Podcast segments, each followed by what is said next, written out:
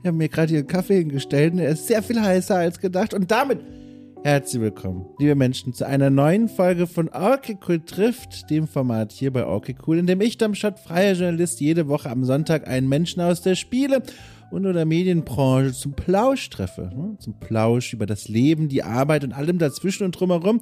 Und dieses Mal anlässlich, kann ich fast sagen, des besonderen Tages. Ne? Wir feiern das äh, Ende eines alten Jahres und bereiten uns vor auf das nächste Jahr, denn diese Folge hier erscheint tatsächlich am Sonntag, dem 31. Dezember 2023.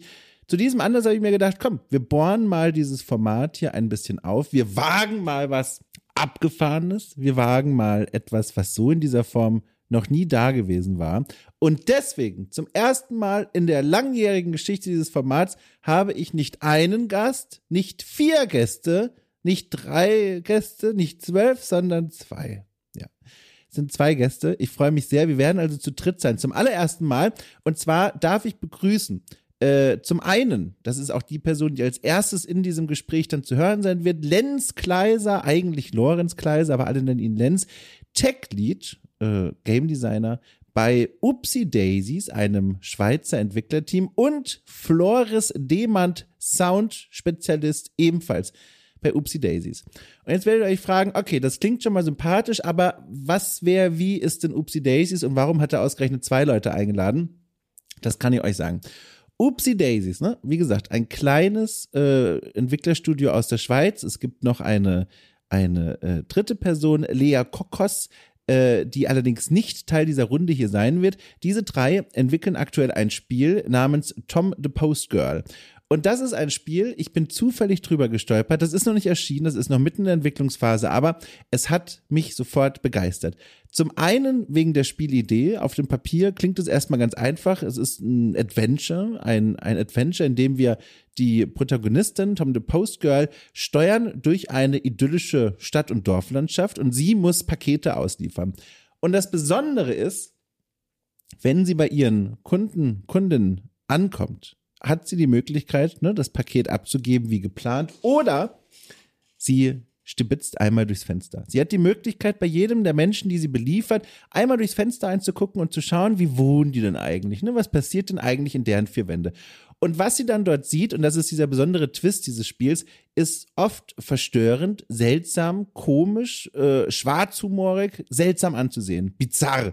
Das sind alles Worte, die zutreffen. Das finde ich schon mal hochinteressant. Also im Grunde ein ja, ein voyeuristisches Spiel, ein voyeuristisches Adventure, das und das ist ein zweiter großer Grund, warum ich mich äh, direkt da voller Begeisterung auf die Screenshots gestützt habe, der Look. Es ist handgezeichnet allesamt in einem ganz besonderen farbarmen Look, der ähm, erinnert in seiner Architektur, in seiner Geometrie, in seinen Proportionen an so Fiebertraum äh, Architektur, möchte ich fast sagen. Ähm, ganz seltsame Formen, Linien und äh, äh, und Strukturen, die man in diesem Spiel sehen kann. Und diese Kombination aus dieser wirklich, finde ich, ungewöhnlichen Spielidee ähm, und dem besonderen Look hat mich dazu bewogen zu sagen, ich möchte mit den Menschen sprechen, die dafür verantwortlich sind. Und dann hatte ich überlegt, was für ein Format finde ich dafür eigentlich, um über dieses Spiel zu sprechen. Und dann habe ich mir in Hinblick auf den Kalender äh, gedacht, Mensch, die Folge wird wahrscheinlich am 31. erscheinen, ein besonderer Tag.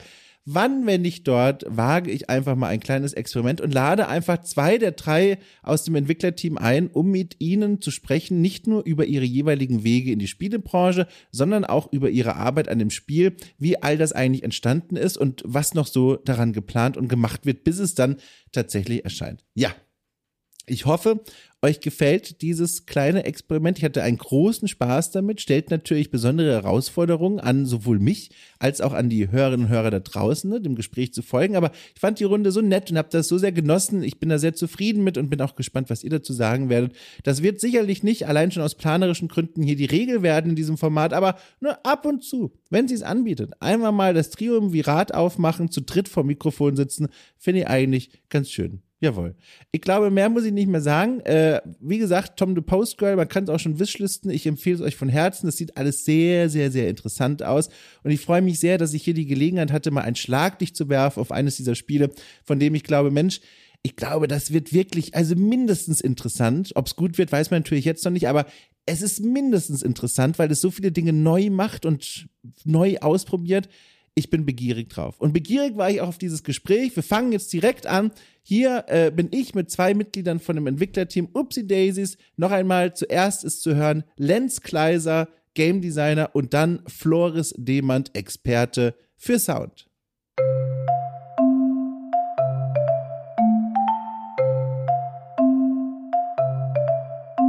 Ist denn das eigentlich eine, eine, eine, ungewohnte Situation für euch? Ich kann das überhaupt nicht einschätzen, weil zum einen, ich gestehe es direkt mit aller Offen und Ehrlichkeit, die ich hier besitze. Ich habe bis zu diesem Spiel, über das ich zufällig gestolpert bin, noch nie was von euch gehört. Zum anderen, und das ist schade genug, zum anderen ist das Spiel eben so interessant, dass ich mir vorstellen kann, der Kalender ist voll. Wie ist es denn jetzt tatsächlich bei euch? Das lustigerweise bei, bei Lea ist der Kalender recht voll, also ja. jetzt auch mit, mit Gesprächen und so, aber äh, ganz generell haben wir ziemlich wenig Aufmerksamkeit äh, von der Öffentlichkeit momentan. Mhm. Und es ist jetzt auch mein persönlich erstes Interview äh, ganz generell in der Spielewelt. Oh, äh, ich glaube, bei Flo ist auch, das, das Gleiche, weil wir sind auch, ähm, also ich bin frischer Absolvent, sage ich jetzt mal und auch gar noch so, nicht so lange in der Branche drin. Und äh, auch von unserem Studio ist das jetzt das erste Projekt. Ähm, dementsprechend, ja, ist es, glaube ich, klar, dass du noch nichts davon gehört hast. ähm, genau, aber natürlich sind wir umso, umso froher, hast du uns gefunden und äh, bietest ja. uns eine Plattform, dass wir darüber sprechen können. Yes. Sehr cool. Ist, äh, ja. Ich bin da auch sehr angetan. Ich freue mich, ich gebe es ja direkt nochmal zurück, dass ihr euch die Zeit dafür nehmt. Also ich bin, ich bin, ich bin schon ganz gespannt. Ich habe auch ganz viele Fragen hier auf meinem, auf meinen dicken Zettel geschrieben. Aber sehr vielleicht, schön. ich, ich fange mal noch bei was ganz anderem an, was mich ohnehin auch interessiert, weil wir nehmen jetzt gerade auf, mitten in der Vorweihnachtszeit. Und die ist in meinem Leben und in meinem Job ist die wahrscheinlich die stressigste Zeit des Jahres. Also viel so Vorproduktion, viel mhm. noch die letzten Menschen erreichen, bevor sie selber in die Weihnachtsfeiertage abhauen. Wie ist es denn bei euch eigentlich? Ist die Vorweihnachtszeit so eine Zeit, wo ihr sagt, na ja, ne, die Leute fahren jetzt alle nach Hause, wir müssen jetzt hier nicht mehr jeden Tag acht Stunden im Studio rumsitzen und irgendwie was machen? Oder im Gegenteil, habt ihr jetzt die Ruhe? Wie, ist das so? Ich, ich fange einfach mal bei Lenz an. Lenz, wie, wie ist denn dein Eindruck von der Vorweihnachtszeit gerade? Wie ist es für dich? Hm, also auf einer persönlichen Ebene, äh, nicht beruflich, schon stressig. Ja. Ähm, aber ich denke so, ähm, gerade jetzt mit diesem Projekt sind wir in einer Phase, wo wir äh, nochmal über das Konzept gehen und nochmal so ein bisschen grober nachdenken, ähm, wohin eigentlich die Reise gehen soll und, und wie das schlussendliche Spiel ähm, aussehen und sich anfühlen soll. Deswegen haben wir eigentlich eine relativ ähm, stressfreie Vorweihnachtszeit. Mhm. Ähm, wir sind alle gemütlich zu Hause und, und äh, telefonieren ein bisschen miteinander und probieren Sachen aus, die wir schon lange mal ähm, ausprobieren wollten. Also Floß und ich sind zum Beispiel heute Morgen auch während drei Stunden in einem Call gesessen und haben ganz gemütlich ähm, äh, gewisse F-Mod ähm, Audio-Sachen angeschaut, ähm, die wir schon lange mal besprechen wollten. Und wir haben uns jetzt die Zeit genommen, ähm, weil wir eben in einer, in einer Projektphase sind, wo wir äh, ja die Möglichkeit haben, so ein bisschen langsamer und so ein bisschen genauer nochmal über Sachen nachzudenken. das war eigentlich ganz, ganz entspannt und ganz schön. Ja. Flores, wie ist es bei dir? Also so rein vom, vom Game-Entwicklung schließe ich mich da an. Das ist gerade eine super Zeit, um einfach so kleine Details durchzugehen, ähm, kleine Probleme zu lösen, die jetzt nicht super wichtig sind, aber ähm, doch gemacht werden müssen. Ähm, dafür ist es gerade super. Huch. Uh, da war aber, das war, Ach, war das das, das Teegeräusch wahrscheinlich? nee, das war mein, mein Mikrofon, das ich wieder angestellt habe, äh, weil ich einen, einen Schluck Tee getrunken habe, aber dementsprechend lasse ich das dann. Da werde ich mir, da werde ich mir in der, in der Nachproduktion, werde ich mir ein lustiges Geräusch überlegen, das lege ich auf die Stirn drauf. Ich weiß jetzt noch nicht, was es sein wird, aber alle werden vielleicht, es mitbekommen. Vielleicht machen wir im Laufe vom Podcast ja noch ein schönes Geräusch. Ja, mal gucken. Ja. Ähm, ja, und auf, auf privater Ebene äh, ist es eigentlich relativ entspannt für mich, weil die, es ist nicht so, dass wir in der riesigen Familie ähm, das äh, Weihnachten feiern, sondern ich bin da eher mit meinen Eltern immer äh, mit dem mhm. Bruder unterwegs und deswegen ist es relativ entspannt. Muss man jetzt nicht 50.000 Geschenke äh, vorbereiten. Ja. Ähm, genau. Ich habe auf der Webseite von euch mal ein bisschen rumgeguckt, die übrigens fantastisch aussieht. Kleines Lob mal an der Seite ähm, von euch, den Oopsie Daisies, ähm, und habe da bei der Selbstbeschreibung was gefunden, was ich sehr schön finde. Und zwar beschreibt ihr euch selbst, ich übersetze es einfach mal vom Englischen etwa ins Deutsche, drei abnormal lang befreundete Menschen machen gemeinsam coole Spiele. Das ist ja so nett. Ich finde das so nett, ich finde das so sympathisch. Ich muss mal das direkt als Aufhänger nehmen. Wie habt ihr euch, also ihr beiden und Lea, die ja auch noch Teil des Teams ist, eigentlich kennengelernt? Was ist eure Geschichte? Möchtest du anfangen, Lenz? Mhm, Kann ich gerne machen. Also Lea hat ähm, in Zürich Game Design studiert und das habe ich auch. Ähm, ich war ein Jahr unter ihr und sie hat sozusagen dieses Projekt Tom the Post Girl als, als Bachelorabschlussarbeit angefangen. Und ich habe dann schon in dieser Zeit ähm, sie natürlich gekannt, weil wir zusammen im gleichen Atelier, also das ist das, das Schöne an, an der ZHDK in Zürich, du hast eigentlich alle ähm, alle Studenten und Studentinnen zusammen in einem Raum. Wow. und man tauscht sich da aus. Und ich habe da auch schon ähm, ihr ein bisschen geholfen bei den technischen Fragen, die sie hatte. Und ähm, ja ihr, ihr Spiel getestet. Und dann ähm, als das Spiel dann abgeschlossen äh, worden ist, äh, waren eigentlich alle ganz angetan von, von der Idee und von dem Spiel und ich fand es auch super faszinierend, äh, ja, wohin die Reise gehen wird. Und äh, sie hat mich dann plump gefragt, ob ich, ob ich ihr bei, bei dem technischen, also bei dem ganzen Programmieren, ähm, ob ich ihr da aushelfen würde und ähm, ja, gerne mit ihr zusammenarbeite. Und das habe ich dann ähm, offensichtlich bejaht und das war jetzt über ein Jahr her. Schon länger, ja? Genau. Ja, sehr lange. Wow. Ich kann Floris Ja, selber. ähm, ich bin ja Sounddesigner und studiere an der ZHDK auch, also immer noch äh, im Master Sounddesign. Und ähm, ich habe eigentlich den Lenz zuerst kennengelernt in einem, in einem Kurs, den wir zusammen gemacht haben, also ein offener Kurs, wo eigentlich jeder von der Hochschule hingehen konnte und habe dort äh, aktiv nach einem Game Designer gesucht und ähm, ja, wie das Schicksal so war, haben wir, da habe ich halt den Lenz kennengelernt. Und seitdem haben wir schon einige Projekte zusammen gemacht und es hat sich dann irgendwie mein Name rumgesprochen und dann wurde ich auch bei dem Projekt dazu gerufen. Ähm, Und seitdem bin ich, äh, bin ich da dabei. Genau. Also vielleicht lustige Side Story. Also ich glaube, das erste Mal, als wir uns zu dritt getroffen haben, war so ein bisschen sehr informeller Austausch am See. Wir waren Volleyball spielen und ich glaube, Floris und Lea haben sich ähm, auf Anhieb so gut verstanden wie ich mich mit Floris und, und mit Lea auch. Und ich denke, es ist mehr so aus einer Freundschaft entstanden, dass wir uns alle einfach zu dritt, wir hatten eine, eine wahnsinnig gute Zeit. Äh, Wir waren jetzt gestern zum Beispiel auch ähm, Floris' Geburtstag feiern. Ja. Oh, Ja, alles Gute zusammen. nachträglich. Hallo. zusammen essen. und äh, ja, das war einfach einfach wahnsinnig schön, wie wir durch die Gassen laufen und uns einfach ähm, ja zum Affen machen. Und ich denke, unsere Teambeschreibung, um da nochmal Ja. ähm, das Segway zurückzuführen, kommt genau aus diesem Gedanken, dass wir einfach zusammen sehr gerne Zeit verbringen und Ja. uns wahnsinnig gut verstehen und dann äh, entstehen ganz viele magische, witzige Momente, die wir dann natürlich auch probieren in unser Spiel äh, mit einzufließen und da alle von unserer von unserer ähm, Comedian-Richtung und von unserer ähm, Berufung her ähm, ja dazu beitragen. Und das lang, äh, lange Freunde bezieht sich darauf, dass wir alle relativ groß sind. Weißt du? Ah, klassischer Übersetzungsfehler meiner Seite. So passiert das nämlich ohne Kontext übersetzt. Sehr gut. Sehr gut. Also, darf ich mal fragen, wie, aber, also, äh, wie, wie groß seid ihr denn?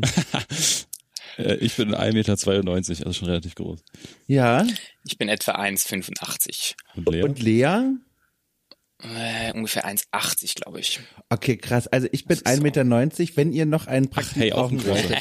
Eines Tages, ich könnte mich dazustellen, ihr müsstet wegen mir nicht die Webseitenbeschreibung ändern.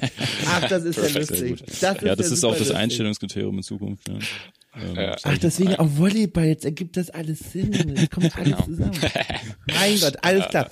Ähm, wir kommen gleich nochmal zu diesem Punkt zurück, an dem dann dieses Spiel, beziehungsweise erstmal ihr drei beieinander im Leben aufgetaucht seid und dann gesagt habt, so, wir verfolgen mal diese Idee weiter. Vorher würde mich bei, bei euch beiden jeweils interessieren, wie euch, wie klar war euch eigentlich, dass ihr irgendwann mal in dieser Branche landen werdet? Also, äh, es, ich habe hier in diesen vielen Folgen, die ja mittlerweile schon erschienen und aufgenommen wurden, ganz unterschiedlichste Geschichten gehört, aber ich glaube, eine aus dem Bauch heraus, die besonders oft ähm, mir erzählt wurde von Menschen, die Spiele entwickeln, an welcher Position auch immer, dass sie gesagt haben, die wollten das eigentlich schon immer machen, aber haben erst sehr spät erfahren, dass das überhaupt geht, dass man überhaupt sowas studieren und dann auch wirklich lernen kann. Wie war denn euer Weg in diese, also in dieses Studium tatsächlich hinein? War das immer dieser große Traum gewesen oder seid ihr da rein gestolpert? Ich fange mal bei Flores dieses Mal an. Ja. Also äh, über viele, viele kleine Abzweigungen und Irrwege, würde ich sagen. Also ich bin, ja. ich bin ja eigentlich äh, Musiker, habe im Bachelor äh, Musikdesign studiert, also Komposition und Musikproduktion, so kann man so ein bisschen mm. beschreiben. Und äh, bin eigentlich sozusagen der Musik eigentlich immer hinterher hinterhergejagt. Mhm, mh. Und ähm, der Irrweg passierte am gegen Ende vom, vom Bachelor, ähm, habe ich ein Praktikum bei Mercedes-Benz gemacht. Oh. Und ähm, dort habe ich Sounddesign gemacht für, für die Elektroautos. Also heutzutage passiert ja in, im, im Auto Ach, und außerhalb so viel, viel Firlefanz im, im, äh, auf, dem, auf der Soundebene. Also viel coole Sachen und die sind halt alle sehr interaktiv gestaltet, je nach, je nach Fahrsituation und so. Ähm, genau, und da habe ich dann auch mein, mein, mein, äh, mein Bachelor gemacht, also war insgesamt ein Jahr dort. Und da habe ich mich ein bisschen so verknallt in das ganze Interaktive, die Geschichte. Also vorher habe ich sehr mhm. viel, das heißt sehr viel, habe ich ein paar äh, Filme gemacht und viel komponiert und war eigentlich gar nicht so krass im Sounddesign drin. Und ähm, gegen Ende von diesem, von meinem Bachelor, wie gesagt, habe ich mich mehr in diese Sounddesign-Richtung interessiert und vor allem eben für das interaktive Sounddesign. Und da ist man in der, in der Spielewelt natürlich äh, richtig, äh, wenn man es wenn man es interaktiv haben möchte. Und dann ähm, bin ich genau deswegen auch nach Zürich gegangen, weil dort es eben den, den Master Sound Design gibt und die Game Designer gleichzeitig. Also es gibt mhm. nicht so mhm. viele Unis, wo du, wo du Game Design und Sound Design gleichzeitig hast und da ähm, ja, es ist eben eine super Möglichkeit, dort sich einfach sofort zu connecten und an Spielen ähm, während dem Studium direkt zu arbeiten. So, das ist mein, mein, äh, meine Kurzfassung. Ich habe zwei Fragen dazu, eine ja, kurze und nochmal eine mittellange. Die kurze ist, in welchem Automodell kann man dich hören? Ist das eine Info, also, die du kann, rausgeben darfst? Oder ist das? Nee, die, die Autos sind schon, sind schon draußen. Das ist schon länger her. Ich war, glaube ich, 2020, das bin ich, glaube ich, dort gewesen. Ich weiß es gar nicht mehr. Kannst du mal ein ähm, Auto nennen? Das ist der EQS. Ähm, das okay, ist die elektrische S-Klasse. Der ist schon länger draußen. Ja. Ähm, da kann man mich jetzt nicht per se hören. Also das sind viele, viele Kollegen und viele Kollegen. Ich habe da einen kleinen Beitrag geleistet. Ähm, die mehr, die ja. größere Arbeit ist eigentlich in die Bachelorarbeit geflossen, die aber halt ähm, intern geblieben ist. Genau. Da kann ich jetzt nicht so viel drüber sagen, leider. Spannend. Aber, Sehr spannend. Genau, ja. Und, und die, mittel, die mittellange ist, was mich noch interessieren würde, gerade mit diesem Schwerpunkt bei Sound und. Musik und all dem, warum eigentlich? Du hast schon gesagt, Musik immer nachgelaufen, aber also was ist es, dass du sagst so, ich, ich höre nicht nur, ne, wie viele Menschen gerne Musik und mache vielleicht auch Musik, sondern ich studiere das jetzt. Ich möchte das direkt, weißt du, full on, ich gehe da jetzt rein. Was ist es? Boah, ganz schwierige Frage. Ähm, es ist, äh, ist, wenn man was erschafft, was selber erschafft und plötzlich mhm. merkt, dass es irgendwie funktioniert, das ist halt so ein bisschen Monkey Brain, ja. Dann wird dem Dopamin ausgeschüttet und du findest es halt einfach super geil. ähm, und du, man, man, man jagt eigentlich diesen Momenten hinterher, wo, wo man wieder diese, diesen Moment hat und plötzlich merkt, oh wow, das, das funktioniert wirklich, was ich gemacht habe. Und was ich wirklich mhm. mehr und mehr zu schätzen weiß, ist wirklich die kooperative Arbeit. Also weniger alleine zu schaffen und sagen, ich mache jetzt eine Komposition und dann, und dann cool, sondern ähm, äh, diese Momente mit, mit einem Team zu erschaffen und da ist es äh, in der Spielentwicklung halt eine, eine super Möglichkeit dafür. Und man hat halt mhm. tausende von Problemchen immer wieder, die auftreten und ähm, das macht einfach Spaß, diese Probleme gemeinsam zu lösen, auf einer kreativen sowie auf einer technischen Ebene und deswegen gefällt mir das einfach sehr. Spannend. Das führt auch wunderbar zu Lenz rüber, weil Probleme lösen. Ne? Du bist ja, wenn ich das so richtig mir aufgeschrieben habe, vor allem ein Profi und Experte, was so die Technik angeht, die technische Seite. Ne? Ich habe auf der Webseite gesehen, angegeben als Tech-Lead. Ähm, wie sah es bei dir aus? Wie kamst du denn in diese Welt rein, in dieses Studium? Das ist ähm, ein bisschen, ja, wie soll ich das beschreiben? Also ich habe das erste Mal mit Game Design wirklich Kontakt bekommen in meiner Matura-Arbeit. Mhm. Also ich habe im, im Gymnasium ähm, ja, mir überlegt, was, was möchte ich denn so, so machen äh, als meine Abschlussarbeit und habe da auch schon ein bisschen vorausgeschaut, wo möchte ich dann vielleicht später mal studieren.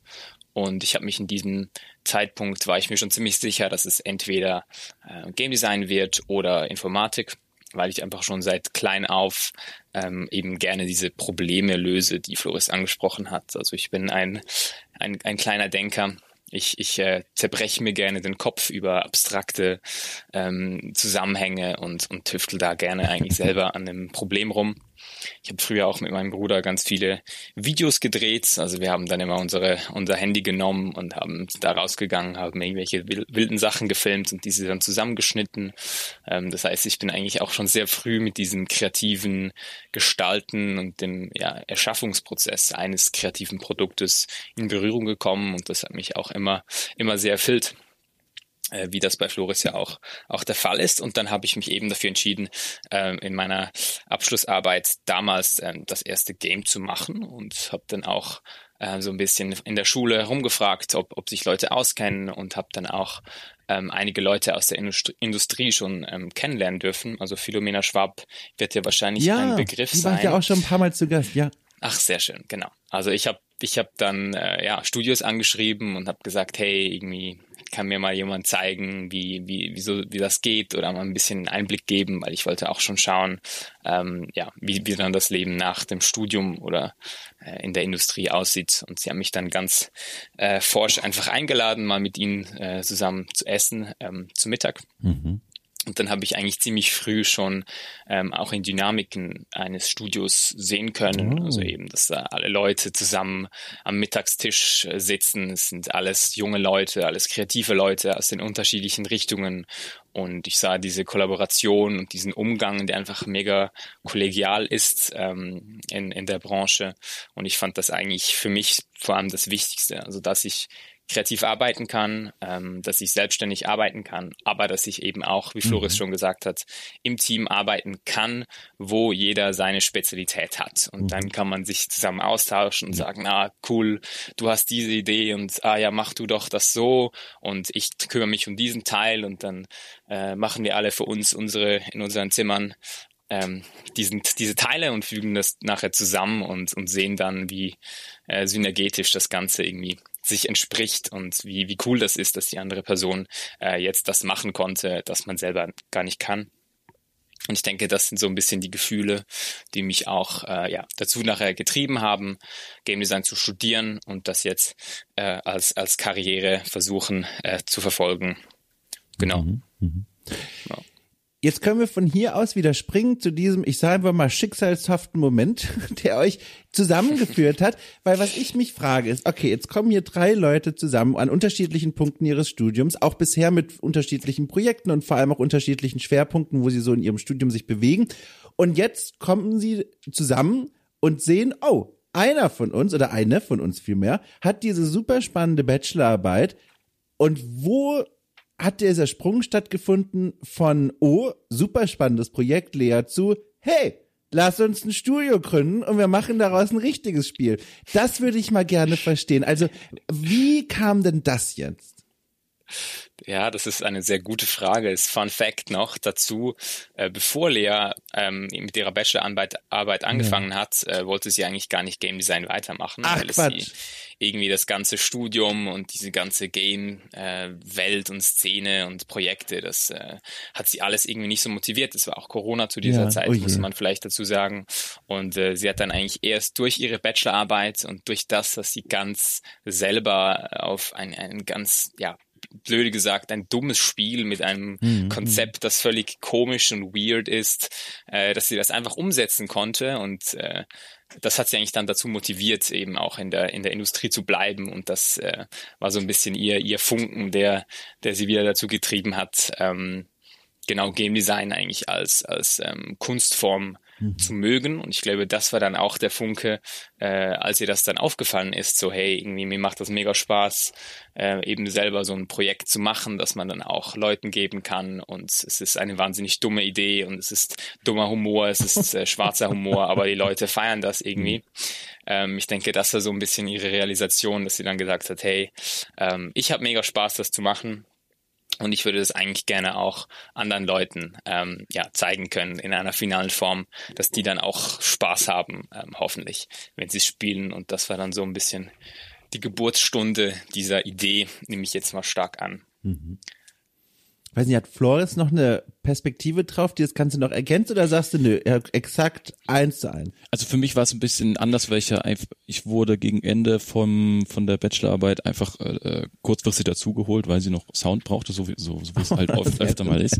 Es ist auch gar kein Problem, aber so, so war es einfach und deswegen habe ich einfach nicht von Anfang an gecheckt, was für ein Potenzial da da ist. Für mich ja. war es erst so, ähm, ja eine, eine Aufgabe. Ich musste musste in zwei Wochen jetzt äh, Sound dafür machen ähm, und habe da mhm, durchgehasselt und habe dann erst später gemerkt, ähm, wie unique es eigentlich ist ähm, und äh, was für eine was für eine Kraft in diesem in dieser Story und in dem Charakter und dem schwarzen Humor von der von dem Spiel von dem Spiel liegt und muss aber bis auch sagen bis heute vertraue ich ein bisschen auf die beiden weil sie sich einfach in dem in dem Genre beziehungsweise in der Spielewelt einfach viel besser auskennen als ich, ja. ähm, die, die den richtigen Weg einzuschlagen und äh, wenn, wenn die beiden meinen, ähm, das Spiel hat ultra, ultra Potenzial, dann vertraue ich den beiden einfach und äh, mhm. bin froh, dass ich ein Teil davon sein kann.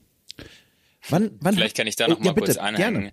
Und zwar, ich glaube, es ist eben nicht nur unser Gefühl, dass wir ge ge gemeint haben, hey, wir finden das mega cool, sondern wir haben natürlich auch äh, von den betreuenden Dozenten und Dozentinnen ja, ja. und von den Playtestern, die dieses Spiel gespielt haben, oh, ein, ein, großes, ja, äh, ja eine, eine gute Resonanz bekommen. Und ich denke, das war dann natürlich der zweite Motivator, dass wenn Leute dir sagen, hey, es ist mega cool und wir feiern das total, äh, dieses Konzept, das ist ja mega innovativ und so. Äh, ähm, dann, dann ist man natürlich auch bekräftigt äh, in einem ja, gewissen Maße. Wir, wir waren ja auch ein paar Mal an den, an den, äh, an irgendwelchen Conventions in, in Basel, in Zürich und da ja. ist es auch immer wieder schön zu sehen, wie das wirklich Leute lachen, ähm, äh, also diesem schwarzen Humor teilen und nicht einfach ja. irgendwie nur abgeschreckt sind. Mhm. Ähm, mhm. das sind einfach, einfach sehr schöne Momente immer wieder. Und dann mhm. fühlt man sich natürlich auch bestätigt. Klar. Hattet ihr denn beide eigentlich ganz andere Pläne für die Zeit nach dem Studium? Also, dass ihr eigentlich da hingegangen seid und gesagt habt, so alles klar, ich habe schon eine grobe Ahnung, wo ich danach ne bewerben hier und dort. Ich möchte vielleicht selber was eigenes gründen, keine Ahnung. Und dass das so ein bisschen, ich sag mal, auf die schönste Art und Weise in die Quere kam oder wart ihr da noch im Grunde planlos? Wie war das denn für euch in diesem Moment? Ich fange mal wieder bei Lenz an. Ja, also bei mir war das ähm, im zweiten Jahr, als mich Lea gefragt hat, weil sie ja eben ein, ein Jahr vor mir ja. sozusagen abgeschlossen hat. Das heißt, ich war mir noch nicht ganz sicher, sowieso nicht, weil ich noch ein Jahr studiert habe und ähm, wusste aber auch, hey, ähm, in, in Zürich ist es wahnsinnig schwierig, ja, ja. eine Stelle zu bekommen als als ähm, ja in der Games-Branche, weil es halt generell, einfach, ne? Entschuldige, ich wollte genau ja. Hm. Schweiz generell ist wahnsinnig teuer und wir haben zwar Studios, aber die sind nicht wahnsinnig groß, ja. weil eben das Wachsen ist sehr schwierig. Ja. Und wir haben auch vom, vom Staat haben wir gewisse Unterstützung, ja. aber wir haben nicht ähm, diese Unterstützung, die wir bräuchten, finanziell, um ähm, eben ein Studio aufrechtzuerhalten oder um eben ein, ein Studio auch gründen zu können. Also ich glaube, äh, wenn man jetzt ein ganzes Projekt finanzieren möchte, nur vom Staat, dann kann man insgesamt, äh, sind es glaube ich 80.000 mhm. Franken bekommen. Ähm, was ja, wenn man 100 Prozent drei Leute anstellen will, ist das einfach, vielleicht sind das so fünf, fünf, sechs Monate. Ähm, und das reicht leider einfach nicht. Und deswegen habe ich auch das Gefühl, eben ist unsere Szene noch relativ bescheiden. Und äh, deswegen war mir eigentlich schon klar, hey, ähm, ich werde vielleicht probieren, ja, irgendwo eine Anstellung zu finden, aber mhm. werde sicher auch äh, selber dazu beitragen wollen, eben unsere Szene zu diversifizieren. Ein eigenes Studio wäre natürlich schön, äh, um da auch meinen Beitrag äh, zu dieser wachsenden Szene und zum ja, Schweiz als Standort für Gameentwicklung ähm, auch, auch beizutragen. Mhm. Floris, wie war es bei dir? Also ich, bei mir steht es ja noch in den Wolken, weil ich ja noch studiere. Ja. Ähm, und mir ist durchaus bewusst, dass ich vielleicht ähm, nicht hier bleiben kann, mhm. weil in der Soundbranche ist es natürlich äh, noch ein Ticken, Ticken schwieriger, ja, ähm, ja. über Wasser zu bleiben. Und deswegen, ähm, genau, also ist es bei mir noch eine, in, der, in der Findungsphase. Jetzt kommt erstmal der Master, das wird noch die, ja, die, die, ja. äh, die nähere Herausforderung und danach, ähm, klar, muss ich mir dieselben Fragen äh, stellen wie, wie Lenz auch, ja. aber logischerweise würde ich, äh, würde ich sehr ähm, sehr gerne dran weiterarbeiten, beziehungsweise sogar hier, hier bleiben können. Aber genau, ja. das steht alles noch in der Wolken. Wie, wo sind wir eigentlich? Ich habe das glaube ich noch gar nicht gefragt. In welchem Jahr, wo ihr dann gesagt habt, ähm, so wir verfolgen das jetzt auch wirklich in Form eines Studios weiter dieses Spiel? Das war ungefähr vor ein bisschen über einem Jahr. Ja. Also Genau, also als Lea eigentlich abgeschlossen Ja. hat, ähm, ihr, ihr, ihr Bachelor, äh, das war eben äh, Sommer Der letztes, Punkt, ja. letztes Jahr. Und das war eigentlich der Punkt, dass wir uns eben zusammen zu dritt zusammengeschlossen haben und, und ähm, ja, diskutiert haben, hey, das wäre doch was und wir probieren das ähm, jetzt aus. Relativ Jetzt bald, ja nachdem sie abgeschlossen hatte. Also war, Ja. war jetzt nicht, Ja. dass wir so extrem lange drüber nachdenken mussten, sondern genau, wir wussten, dass wir es wollen. Jetzt muss ich mal kurz fragen, weil jetzt stand ja schon mal kurz im Raum, da kann ich auch direkt nochmal nachfragen. Du hast ja gerade schon gesagt, Lenz, wegen der Finanzierung, das ist alles gar nicht so easy. Jetzt habt ihr ja doch ein Studio gegründet, ne, und arbeitet an diesem Spiel. Wie funktioniert das denn jetzt? Also wie finanziert ihr da allen all das? Wir sind alle nicht hundertprozentig an diesem Spiel am Arbeiten. Ah. Ja. Genau, das wäre ist vielleicht noch ein guter Punkt zu sagen. Eben Floris ist noch ähm, ist noch am Studieren, also Genau, sowieso nicht ja, 100 Prozent da. Ähm, ich schaffe auch noch, ähm, ich arbeite noch ähm, bei einem anderen Mhm. Game Studio, bei einem größeren und ähm, kriege da eigentlich eben diese diese Kreuzfinanzierung und Lea genau das Gleiche. Also ähm, das ist ähm, in diesem Stadium nicht machbar. Also wir haben auch vom Staat Unterstützung bekommen. Und das ist wahnsinnig erwünscht und das brauchen wir auch ganz dringend, wenn wir an Events fahren wollen, Ja. wie zum Beispiel die Gamescom. Ja. Weil das kostet dann auch sch- schon mal ein paar tausend, ein paar tausend Euro. Und ähm, diese dann nicht noch aus eigener Tasche zu bezahlen, ähm, ist dann, ist dann ziemlich gut. Und genau, wir machen das aber eigentlich alle umsonst momentan, äh, weil wir eben äh, mit unserem Nebenjob, sage ich jetzt mal, mit unserem Zweitjob ähm, unser Leben finanzieren können. Sehr gut. Dann die offensichtliche Frage, wahrscheinlich die drängendste Frage dieses gesamten Gesprächs. Was hat's mit dem Namen auf sich? Also Oopsie Daisies, ich finde, das ist fantastisch aus zwei Gründen. Zum einen, er klingt einfach toll. Ich finde, der bleibt auch im Kopf. Und zum anderen, und das finde ich eigentlich so genial daran, er suggeriert so eine Art, hm, wie sage ich das, eine gewisse Entspanntheit gegenüber ne, den, den, den, den, den Fallstricken, über die man so fallen kann während der Spielentwicklung. Ich finde, wenn ihr euch jetzt mir persönlich vorstellen würdet und würdet sagen, hier, ne, wir sind von Oopsie Daisies, hätte direkt so ein Gefühl von, ach guck mal, mega cool, super sympathisch, ne? Die nehmen das so ein bisschen auf eine sehr gesunde Art und Weise etwas lockerer. Das sind alles so so unterbewusste Eindrücke, die ich bekomme bei dem Namen. Deswegen finde ich den so gut. Ähm, was hat's damit auf sich? Warum dieser Name? Ähm, Lenz? Also ich denke, das geht ja so ein bisschen einher auch mit unserer Studiobeschreibung, ähm, dass wir ähm, das eben genau wie du schon gesagt hast, was der Name suggeriert, für das stehen wir auch ein. Und ähm, das war Lea, to be honest, die auf diesen Namen gekommen ist. Und ich glaube, wir waren da auch gar nicht mit eingebunden, sondern Lea kam einfach hin und sagte, so, upsie daisies it is. Und ähm, ja, wir, wir mussten dann damit leben. Äh, Wir sind natürlich alle sind mega happy damit. sehr zufrieden. happy. Ja, ja, mega.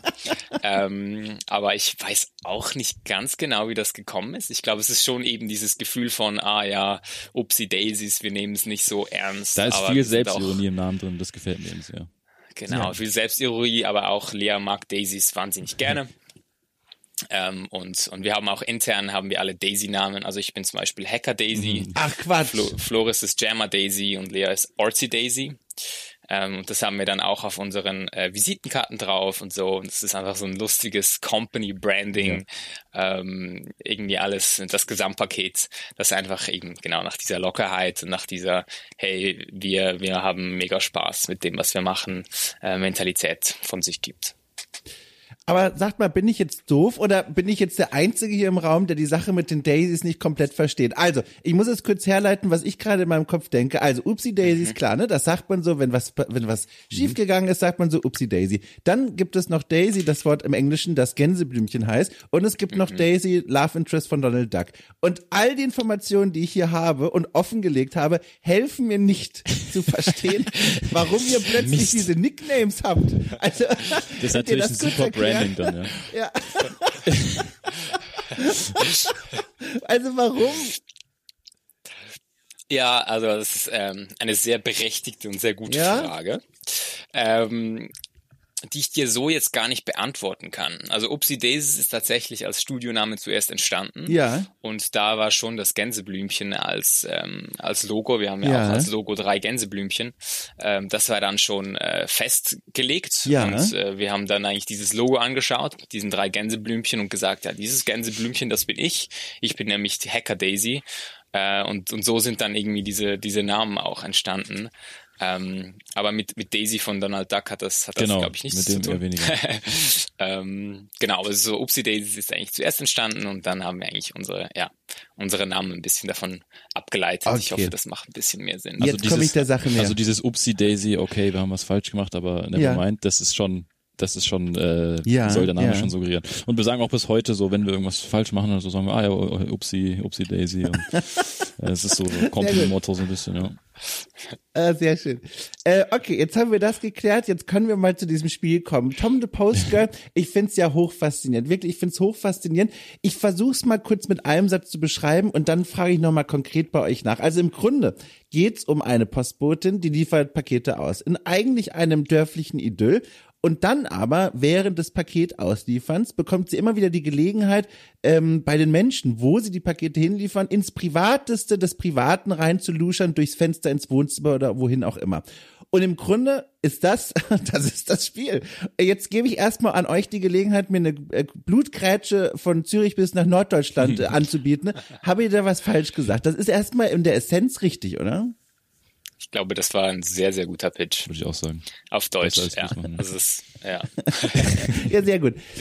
Könnt ihr mir mal erklären, zumindest in der aktuellen Konzeptphase, ihr habt ja auch schon angedeutet, ne, ihr, ihr denkt auch noch über einige Aspekte des Spiels nach, da ist noch viel im Fluss, aber so wie es aktuell aussieht, wie funktioniert so ein klassischer Gameplay-Loop? Ich frage, damit sich auch die Leute das vorstellen können, diese klassische Frage von, was macht man da eigentlich wirklich? Könnt ihr das mal so ein bisschen nacherzählen? Wer von euch beiden möchte?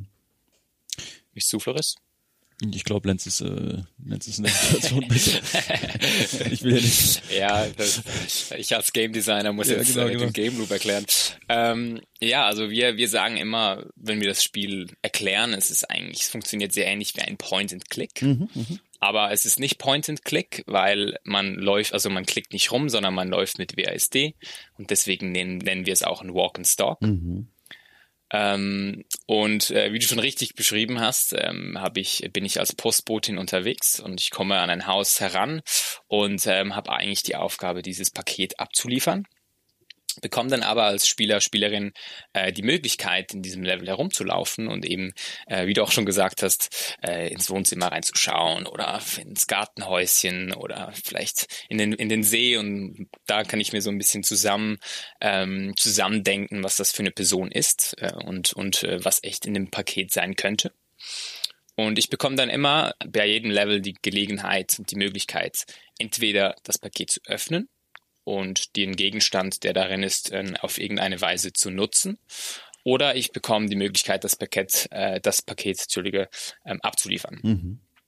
Und ich muss mich dann als, als Spieler entscheiden, hey, möchte ich das Paket abliefern oder möchte ich das lieber aufmachen und sehen, was da drin ist. Das klingt jetzt alles so harmonisch, aber am Ende passiert immer so ein Haufen Chaos. Also diese, Ja. genau. Also auch wenn ich das Paket abliefere, dann passiert Chaos. Ähm, es gibt eigentlich keine, keine richtige Entscheidung. Äh, Und mit dem spielen wir natürlich auch. Ja, das Spiel hat auch eine super makabere Note. Das ist so das, was ich jetzt auch noch nicht genannt habe bei der Zusammenfassung, weil das ist ja geradezu der Twist des Spiels. Also der ist insgesamt, also ist ein wunderschöner Stil, äh, handgezeichnet. Ne? Ähm, es hat so eine, die Architektur erinnert an so Fiebertraumarchitektur, super schräge Geometrien. Im Grunde darf kein einziger Gegenstand existieren, der in dieser Welt gezeigt wird und das macht das Ganze so faszinierend und eben auch nicht zurückschreckend vor drastischen Szenen. Das da reicht schon, wenn man sich durch die äh, Screenshots klickt, die bei der Steam-Seite gezeigt werden. Ähm, da sieht man, okay, wie soll ich das denn jetzt beschreiben, oder dass dieser Podcast vom, vom Netz genommen wird. Also zwei ju junge Mädchen, die an der Wange zu verwachsen zu sein scheinen, die gemeinsam einen doppelten Besen schwingen, in einem blutdurchlachten Bad. Eine Kettensiege liegt im Hintergrund und eine V-förmige Badewanne ebenfalls voller Blut. Also es, und die Badewanne hat Füßchen. Also es ist, also es ist wirklich eine ganz besondere Stimmung. Äh, Lea ist jetzt nicht da. Aber ich frage jetzt euch mal, also, also wieso? Also, wa- was ist, also warum? also, das ist ja, das ist ja das Tolle an diesem Spiel. Es ist ja eine super ungewöhnliche Spielidee. Ohne Witz, ich glaube, sowas habe ich wirklich noch nicht gesehen und gespielt. Kann an mir liegen, aber ich glaube, in dem Fall liegt es tatsächlich daran, weil die Idee super originell ist. Was hat's damit auf sich? Ich weiß nicht, Floris, wenn du anfangen möchtest oder wenn ihr beide einfach nur, warum? Also das Warum kann ich gar nicht so gut beantworten, um ehrlich zu sein. Ja. Das ist viel in Leas Kopf tatsächlich. Ja. Aber ähm, ich finde gar nicht das Warum so interessant, sondern was für mich so interessant ist, ist, dass man so viel damit machen kann. Also ja. wenn man, wenn man sich erstmal die, die Regeln gar nicht auferlegt, die es so, die es so oft gibt und einfach sagt, okay, wir, wir unser, unser Spiel kann sehr weird sein und sehr komisch mhm. und sehr schwarzer Humor haben und ähm, wenn wir es hinkriegen, mit einer Story und Game-Mechaniken das logisch aussehen zu lassen, dann können wir eigentlich machen, was wir wollen. Ähm, so, das das finde ich persönlich sehr interessant, weil wir haben wirklich, aber das wird dann auch teilweise so ein Problem, weil wir wirklich äh, wenn wir ein neues Setting gestalten müssen, was wir zusammen machen, also wir haben, was mhm. möchte ich noch dazu sagen, wir haben nicht so feste Rollen, sondern machen sehr viel einfach zusammen, auch so Story naja. schreiben und so. Ähm, aber wenn, wenn wir dann zusammensitzen, dann äh, haben wir wirklich fast alle Möglichkeiten und da muss man sich wirklich, äh, muss man, muss man schauen, wie man das überhaupt einengt, weil man ja fast eigentlich alles machen kann. Ähm, also ich finde es sehr befreiend, aber natürlich auch eine Challenge. Also das ist das, was ich dazu sagen kann. Warum es so mhm. ist, ähm, da, da muss man Lea nochmal einladen. wir, wir, können sie mal ja, fix also, anrufen, ob genau. da eine Möglichkeit besteht, uns ja den O-Ton kurz zu holen. Also was ich dazu sagen kann, ist, äh, für mich ist das Warum, äh, wie Florian es auch schon gesagt hat, ist eigentlich nebensächlich. Ich denke, es geht bei diesem Konzept eben genau darum, dass es ist so, hä, was ist das für ein Konzept? Das ist mega mhm. weird, mega strange, habe ich ja noch nie gehört. Und ich denke, so soll es auch bei den Visuals und bei den Stories sein. Ja. Also ich finde es eben so ein cooles Projekt, weil es Konventionen bricht. Also wir spielen sehr fest mit Erwartungen der, der Spieler, der Spielerinnen. Ich meine, Tom the Post Girl hat schon eigentlich ja. Einen Widerspruch im ja. Namen drin. Und mit dem spielen wir ganz stark. Also was, was, ähm, was erwartet man, das passiert und dann eben genau etwas ganz anderes, das passiert, das vielleicht auch so im realen Leben keinen Sinn macht oder ähm, halt einen Sinn macht, aber sehr unwahrscheinlich ist.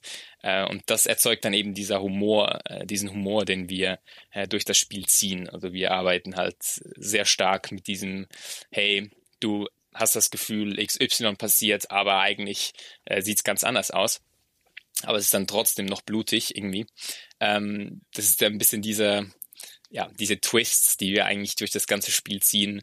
Und wir haben auch also Lea hat da ganz stark darauf geschaut, dass es eben in jedem Screen gibt es äh, mega viel Story drin, mhm, ähm, mhm. wie die Leute ticken und äh, wir überlegen uns dann eben, wie so ein Tagesablauf aussieht von so einem äh, von so einem Farmer in dieser in diesem Dörfchen und was der dann alles für komische Sachen herumliegen hat oder komische Angewohnheiten hat, äh, die wir dann überall andeuten, die das dann eben so speziell und so komisch auch machen. Ähm, aber wie Flo es auch schon gesagt hat, ich finde diese diese weirde Atmosphäre zu kreieren und eben irgendwie gewisse Boundaries zu dehnen und zu schauen, hey, was können wir alles machen, was ist alles noch okay. Irgendwie da in diesem Gebiet äh, sich zu bewegen, ist wahnsinnig spannend, äh, weil wir halt auch keine andere Spiele kennen, die mhm. ähm, jetzt mega in diesem Bereich ähm, sich, sich fortbewegen. Es gibt mhm. schon ein paar, aber es ist, äh, das macht natürlich dann auch, wie Floris schon gesagt hat, sehr schwierig zum äh, konzipieren, weil wir halt da einfach irgendwo sind, irgendwo ganz anders. Äh, wir können irgendwie von der Game-Mechanik her können wir gar nicht auf existierende Spiele zurückgreifen, mhm. sondern müssen uns ganz eigene Sachen überlegen, was dann das Spiel natürlich auch ähm, sehr, sehr neu macht. Ähm, aber natürlich auf der anderen Seite ist es dann mega schwierig, zum da, äh, um da eine gute Balance zu, zu, ähm, zu bekommen, um das Spiel dann auch, ähm, ja, dass man das dann auch spielen will und ja. spielen kann und versteht, worum es geht. Es gibt jetzt keine Formel irgendwie, wie der, es ist nicht der tausendste Plattformer, wo man irgendwie sich ein paar Sachen abgucken kann von Mechaniken her, mhm, sondern mhm. die, die gibt's eigentlich nicht. Wir müssen die Mechanik neu erfinden. Mhm. Das ist natürlich eine Herausforderung. Ja. Eine Herausforderung ist auch, ich habe gelesen, dass in dem Spiel niemand sprechen soll. Es wird erzählt entweder durch die Interaktion, ne, durch das, was man wirklich sieht auf dem Bildschirm und natürlich durch die Musik. Ich habe auch gesehen, ähm, der Original-Soundtrack äh, steht hier auf der offiziellen Steam-Seite, ist von, und ich entschuldige mich jetzt schon, falls er zuhört, Aurelien Dabelé. Hm, ist das? Äh, Aurelien. Oh. Glaube ich. Aurelien ist richtig, ja, genau. Also ich, ich, ich nenne ihn seit jeher Aurelien, also ich glaube, es ist richtig. Ja, Aurelien. ähm, Und genau. Double, ja. Ich würde es gerne einmal richtig sagen. Der Nachname Dorbelion, Dorbelion? Ich habe seinen Nachnamen noch nicht so oft gesagt. Ich, Sehr gut, ihr seid alle per Du. Ich weiß nicht, Lenz, kannst du helfen? äh, ich würde mich jetzt auch, glaube ich, zu weit aus dem Fenster lehnen, wenn ich den jetzt äh, ganz aufspreche. Okay, sehr gut. Ja, das ist das Problem. Ich habe das große Latinum, aber leider 0,0 Französisch. Es hilft mir hier alles gerade nicht. Ja, Deswegen, also sieben Jahre Französisch leid. und kannst trotzdem nicht. Also, oh, also Flores, das ist jetzt aber. Naja, jedenfalls, ähm, also ein, ein Künstler, der den Original-Soundtrack gemacht hat, mhm. wo ich mich jetzt direkt frage, Flores, wo hast du denn dann mit deinen Soundfingern noch so im Detail mitgearbeitet? Was, was stammt denn, was man im hören kann in dem Spiel von dir? Also alles, was kein musikalischer Content ist, ist von ah, mir. Also okay. äh, die explodierende Schnecke, die Motorsäge, die Hunde, Hunde zerfleischt, ähm, ja. Fußschritte, ja. Spoiler. Äh, irgendwelche Ambiences, also eigentlich alles, was, alles, was äh, nicht Musik ist. Ja, genau. ich hatte in der Vergangenheit hier auch schon ein paar Sounddesigner ähm, ja. äh, zu Gast und die haben mir immer erzählt, das fand ich ja immer so hochfaszinierend, von gigantischen Soundbibliotheken, die sie nicht nur benutzen, die es einfach da draußen im Internet gibt, sondern die sie sich auch mhm. selbst angelegt haben. Mhm. Eine, eine, eine Bekannte, die hier auch mal zu Gast war, die hat dann erzählt, die ist im Urlaub immer mit so Aufnahmemikros unterwegs und dann hat sie ich? in Hamburg zum Beispiel hier, hat sie in Hamburg hier da stand sie am Hafen und dann sah sie, wie durch die Wellen ein, ein, ein Blecheimer immer wieder gegen, den, gegen die Kaimauer geknallt ist und das hat sie dann aufgenommen und sich total drüber gefreut. Wie ist denn das bei dir? Hast du auch so eine Bibliothek? Äh, wie groß ist die? Keine Ahnung. Also wie sieht dein Arbeiten eigentlich aus? Also ich habe eine, eine große Bibliothek, also ich ja. nehme, äh, was ich kann, selber auf. Es gibt natürlich Sachen, die man nicht selber aufnehmen kann, weil es einfach äh, ja, das ja. Budget nicht da ist oder man hat den Ort gerade nicht, wo das Sound, ja. Sound stattfindet. Ähm, und äh, deswegen kann ich sehr gut nachvollziehen. Also ich, ich ziehe ab und zu auch mal durch die Stadt oder durch die Natur cool. und äh, versuche äh, un, ungewöhnliche Dinge beziehungsweise auch manchmal gewöhnliche Dinge auf, aufzunehmen, weil es einfach schön ist, die selber zu haben. Die Sounds hat niemand anders, außer, außer man selbst dann. Mhm. Und ähm, es je mehr man selber aufgenommene Sounds verwendet, desto mehr entsteht auch eine Konsistenz während des Spiels. Weil es, gibt natürlich diese Sound Libraries, aber da muss man sich eben vorstellen, dass es tausende von Leute zusammengestellt ja. haben, alle mit verschiedenen ja. Mikrofonen, alle bearbeiten den Sound ein bisschen und dann entsteht, ähm, kann es ein bisschen schwierig werden, Konsistenz zu erschaffen. Also dass, es, dass das Klangbild konsistent ist. Ähm, genau, also mein Arbeiten, ich äh, ja, wie gesagt, wenn ich Sound gestalten muss und weiß, ich kann dazu bestimmte Dinge aufnehmen, dann mache ich das äh, primär immer. Ähm, und äh, bin natürlich viel viel am Rechner logischerweise viel zu Hause. Mhm. habe ja mein kleines Studio mit Synthesizern und Mikrofon und hampel hier dann so ein bisschen rum und äh, gucke ob was Gutes rauskommt. Und viel natürlich entsteht natürlich äh, steht auch in der in der technischen Umsetzung. Das das finde ich eben auch das Schöne im Lens zusammenzuarbeiten. Wir arbeiten sehr ja. eng zusammen mit der ganzen technischen Ein, äh, Einbettung ins Spiel. Und da hat man natürlich auch viel kreatives Potenzial. Also wenn man als Sounddesigner ähm, den technischen Einblick nicht hat und und technisch nicht so viel mitentscheiden kann, ähm, dann geht einem auch viel kreativ durch die Lappen und ähm, ja. Jetzt muss ich mal eine kurze Zwischenfrage, äh, stellen. Du hattest, glaube ich, Mathilde Hoffmann hier, ne? Ja, genau, genau richtig. Genau. Sie war das mit dem Eimerchen. Ja, ja, ich dachte schon, weil du Hamburg gesagt hast. Äh, ja, Grüße genau. gehen raus an Mathilde. Sie hat äh, so. auch im Bachelor studiert, wo ich studiert habe. Paar, Nein, paar Jahre da kommen sie alle zusammen. Und Wunderbar. Ich kenne sie auch toll. persönlich. Ich habe sie diesen Sommer an der Gamescom getroffen und äh, Ach, toll. war super schön. Nach einigen Jahren wieder. Schön. Genau. Also. Das ist eine sehr liebe Person. Habe ich auch auf der Gamescom getroffen. Ganz netter Mensch. Ja. Und ihre Schwester macht ja auch so ein abgefahrenes Spiel. Die war hier auch schon mal zu Gast. Die haben wir, get das die haben wir auch getroffen. Auch die haben wir auch getroffen.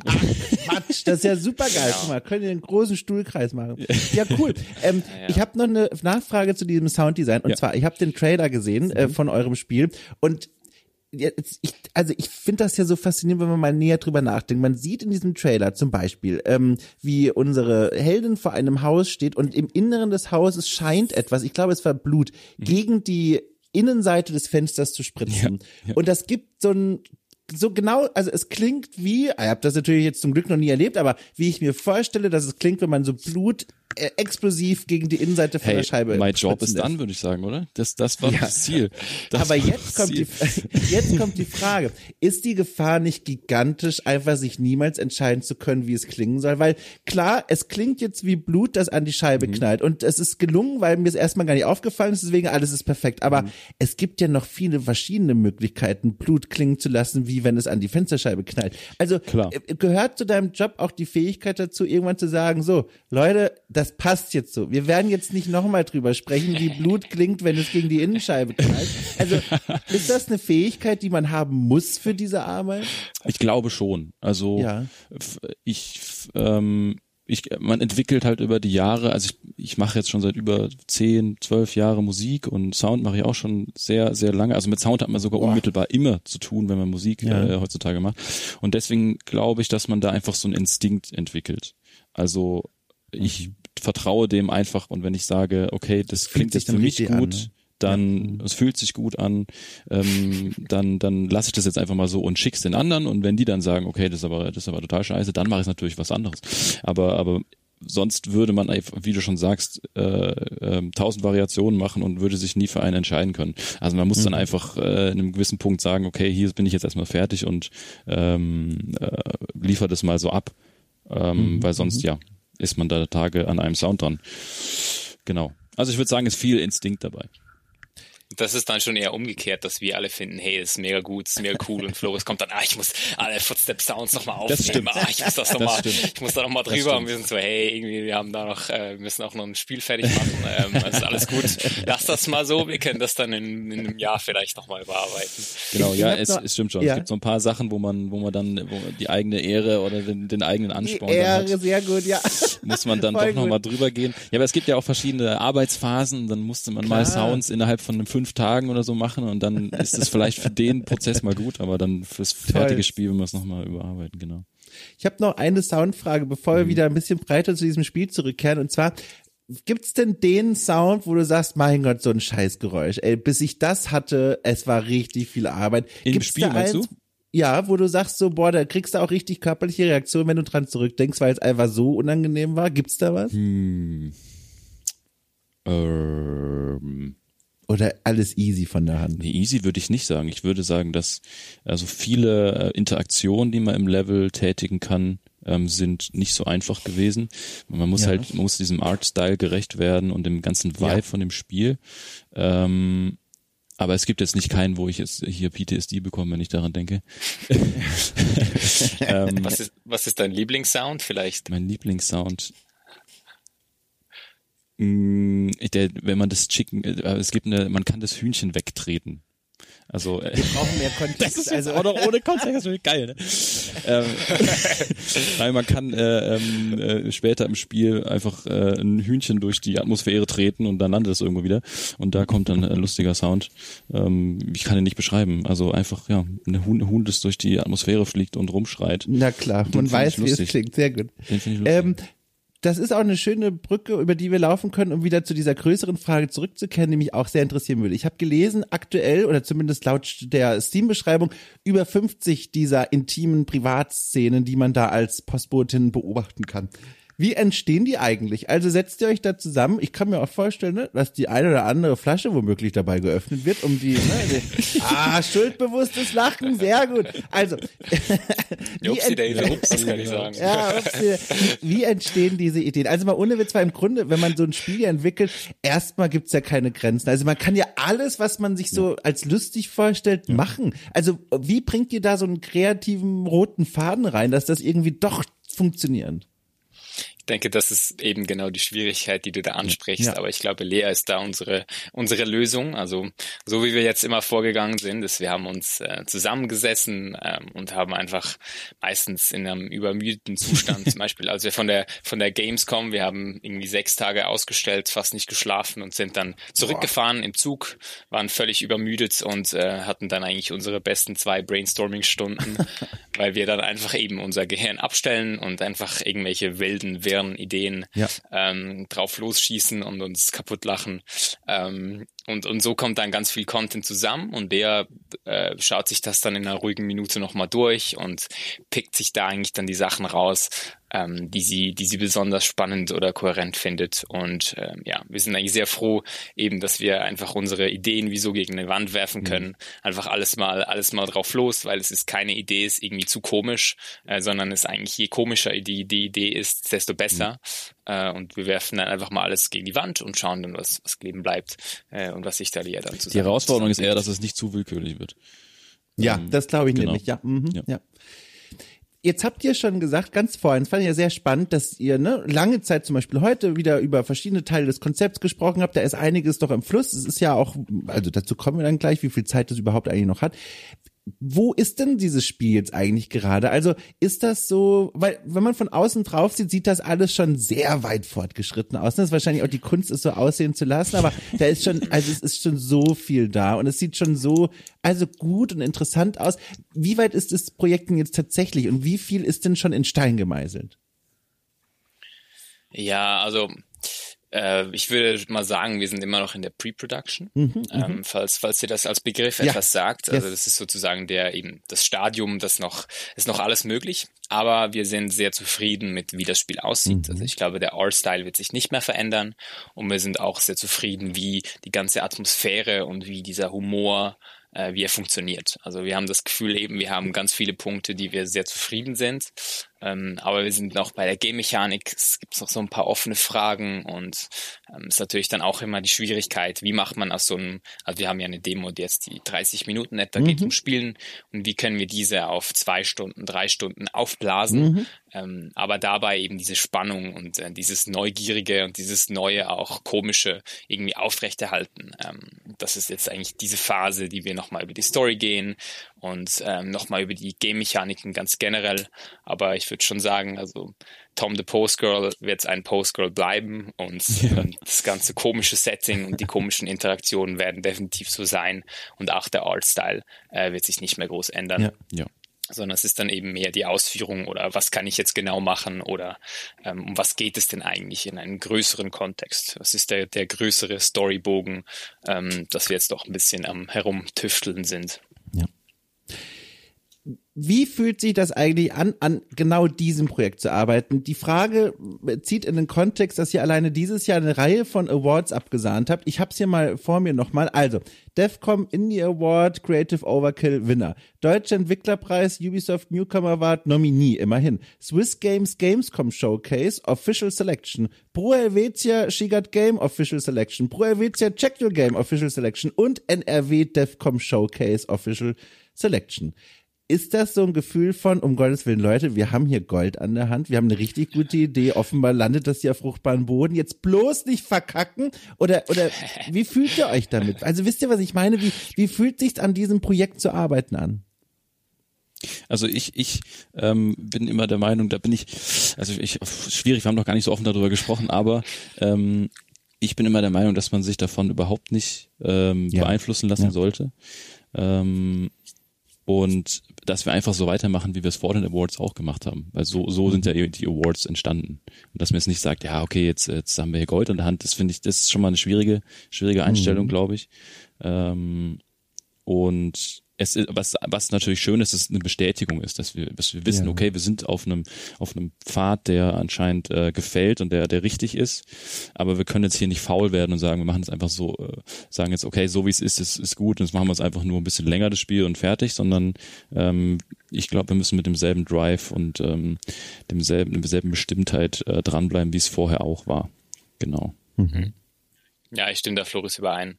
Und ich habe auch heute Morgen mit Lea noch mal kurz darüber gesprochen. Und ich denke, für uns ist es mega wichtig eben, dass das Spiel ähm, für uns ähm, funktioniert. Ja. Das ja. ist eben irgendwie dieses Gefühl auch, wie es entstanden ist. Oder Lea hat irgendwie gefunden, hey, ähm, Game Design ist nichts für mich. Ich mache jetzt einfach irgendwie noch ein Spiel und ich mache jetzt einfach irgendwas, das mir Spaß macht, irgendwas, das komisch ist, das weird ist. Ich kümmere mich überhaupt nicht drum, wie das ankommt oder oder ähm, äh, wie wie die Leute darauf reagieren. Und dann ist eben sowas entstanden. Und ich denke, in dieses Mindset müssen wir wie zurück äh, kommen und so ein bisschen diese, hey, es interessiert uns eigentlich gar nicht so viel, gar nicht so fest eben, wie dieses Spiel ankommt gegen außen, sondern wir müssen es für uns so spannend und so interessant machen wie möglich, weil das gefällt offensichtlich auch den Leuten so wie es ist. Aber wenn wir es dann eben zu fest anzupassen versuchen oder zu fest versuchen, irgendwie ähm, ja nach einer anderen Pfeife mhm. zu tanzen, ähm, dann habe ich das Gefühl, verliert es so ein bisschen seine Originalität und seine Qualität. Die mhm. es, die es, ist, gar, es ist ziemlich einfach, in so ein Mindset reinzufallen. Wenn man dann ja. irgendwie, je später man im Prozess ist, dann spricht man mit Publishern, mit Producern und die meinen dann auch irgendwie, ja, ihr müsst es irgendwie kürzer machen,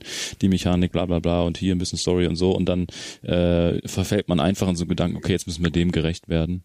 Und ich glaube, das ist nicht der richtige Weg.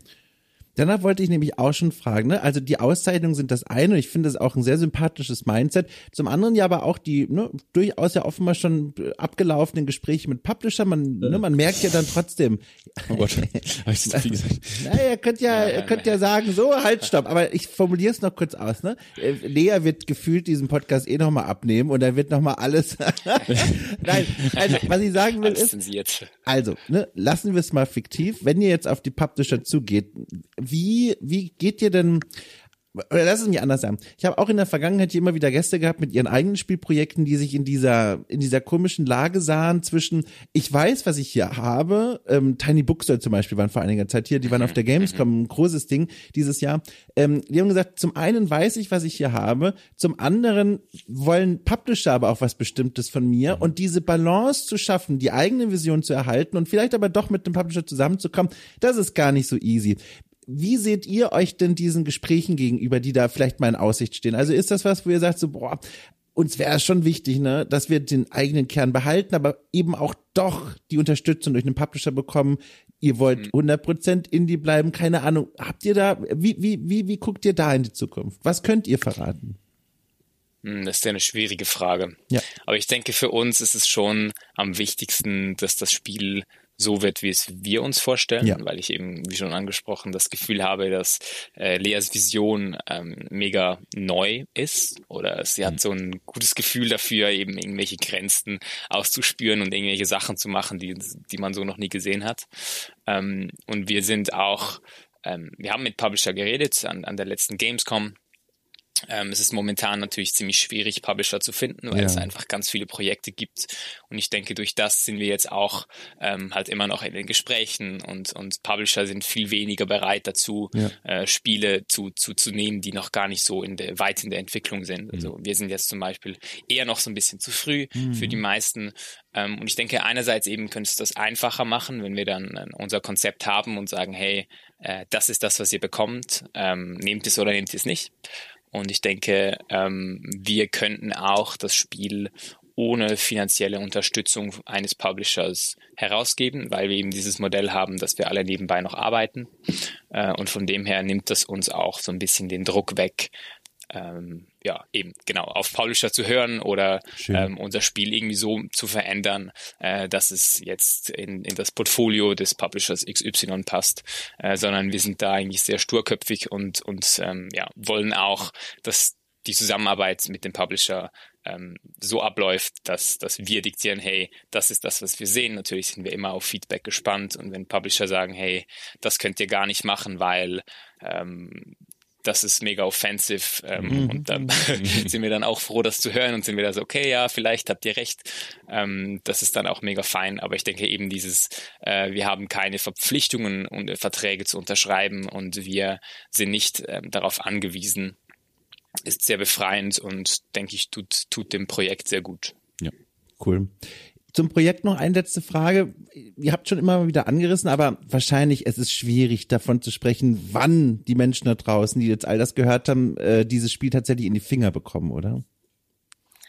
Das ist äh, in der Tat schwierig. Ja. Ähm, ich glaube, wir haben uns für 2025 entschieden, ja. ähm, so ganz grob, ähm, einfach weil wir gerne Zeit haben, ähm, jetzt auch das äh, Produkt noch äh, eben zu so einem ähm, Konzept zu, zu verpacken, dass ja. es dann auch in einer größeren ähm, Ausarbeitung noch funktioniert und dann müssen wir das Ganze noch produzieren. Ähm, und wir haben das Gefühl, dass es eigentlich eine relativ aufwendige Produktion sein wird, weil wir eben keinen Text haben. Das mhm. heißt, wir brauchen für jede Story, für jede Multilinearität, für jede Option brauchen wir eigene Sprites, brauchen wir eigene Frame-by-Frame-Animationen. Also das ist alles äh, wahnsinnig aufwendig zu machen, aber natürlich deswegen auch qualitativ hochwertig. Ähm, und dementsprechend können wir noch nicht genau sagen, ähm, ja, wann, wann das Produkt dann ja. schluss, schlussendlich ähm, auch herauskommt. Aber 2025 ist, denke ich mal, eine Schätzung, die, die wir, glaube ich, schon ähm, schaffen könnten. Schön. Hochspannend. Also ich habe mich ja doll gefreut, dass ihr euch die Zeit genommen habt. Äh, wir haben es im Vorgespräch, wenn man das so nennen kann, ja schon kurz nochmal angerissen, beziehungsweise ich habe mich tausendfach entschuldigt, weil es gar nicht so einfach war, diesen Termin hier zu finden, wegen mir vor allem. Aber wir haben es geschafft und ich bin ja so froh. Ohne Witz, ich habe so oft mir dieses Spiel angesehen. Ich bin so froh, drüber gestolpert zu sein und ich bin, also no pressure, aber gespannt, was daraus wird, wirklich. Also das führt nirgendwo mehr hin. Ich wollte das nur nochmal sagen. Ihr, also ich freue mich einfach, dass ihr das macht, wirklich. Ich bin sehr, sehr gespannt. Ganz toll. Danke, dass wir da sein durften. Yes, Dankeschön. Hat sehr viel Spaß gemacht. Es war eine Wucht. Leute, es war eine Wucht. Das erste Mal Triumvirat hier bei Orkikul trifft. Ihr habt sehr genossen. Ich hoffe, ihr auch. Frage und Ausrufezeichen gleichermaßen. Lasst mir gerne Feedback da, ne? Ähm, entweder per Mail, postet.orkikul.space oder im offiziellen Discord ähm, an beiden Stellen. Seid ihr gern gelesen. So. Und nun wünsche ich euch ein gutes Ausscheiden aus dem Jahr 2023. Mein Gott, war das alles anstrengend. Nächstes Jahr wird es hoffentlich besser. Ich drücke uns allen die Daumen und dann hören wir uns im Grunde schon wieder in zwei Tagen, denn der Programmplan geht weiter. Es gibt kein Erbarmen. So. Tschüss.